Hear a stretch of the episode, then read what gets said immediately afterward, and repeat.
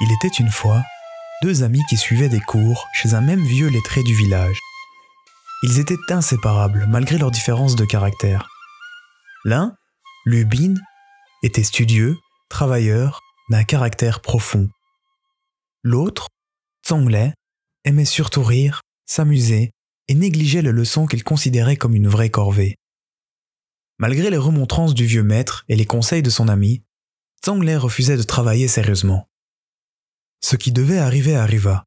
Aux concours impériaux, Lobin fut reçu et nommé sur le champ mandarin dans une région située à plusieurs kilomètres du village. Zhonglai échoua et abandonna définitivement les études. Les deux amis restèrent sans nouvelles l'un de l'autre pendant quelques années. Puis un jour, Lubin vit arriver dans son palais une sorte de clochard misérable. C'était son ami Zhonglai qui venait demander de l'aide.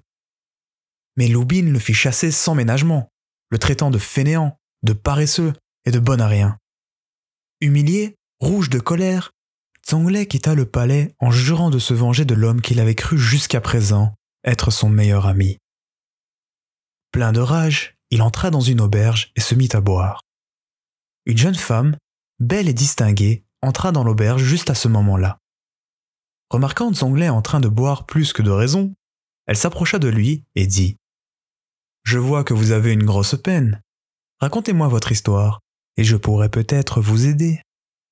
La douceur de cette jeune femme inspira confiance à Zhonglei qui se mit à lui raconter ce qui venait de se passer, ainsi que son farouche désir de vengeance.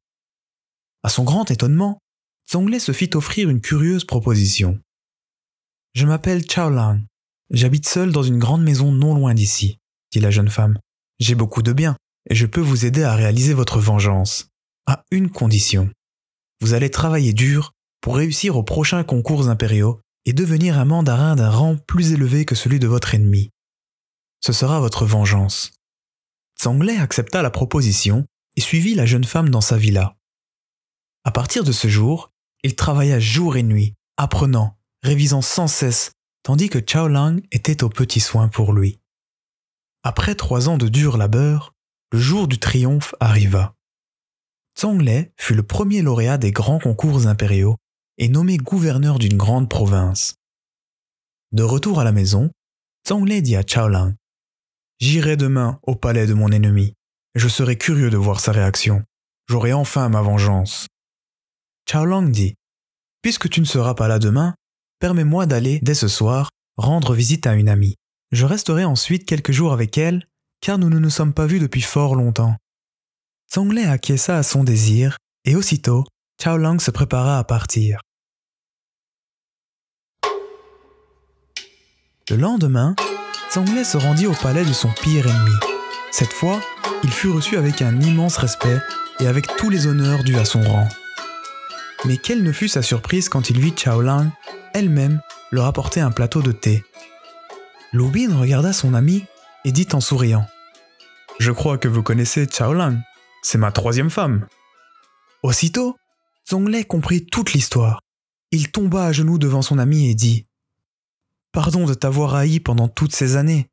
Tu avais envoyé Chao Lang pour me sauver de ma déchéance.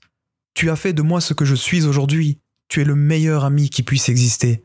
Je te serai éternellement reconnaissant. Lubin releva son ami, puis les deux hommes éclatèrent de rire sous le regard ravi de Chao Lubin donna alors l'ordre aux domestiques de préparer un grand festin pour fêter ses retrouvailles et pour fêter le triomphe de l'amitié.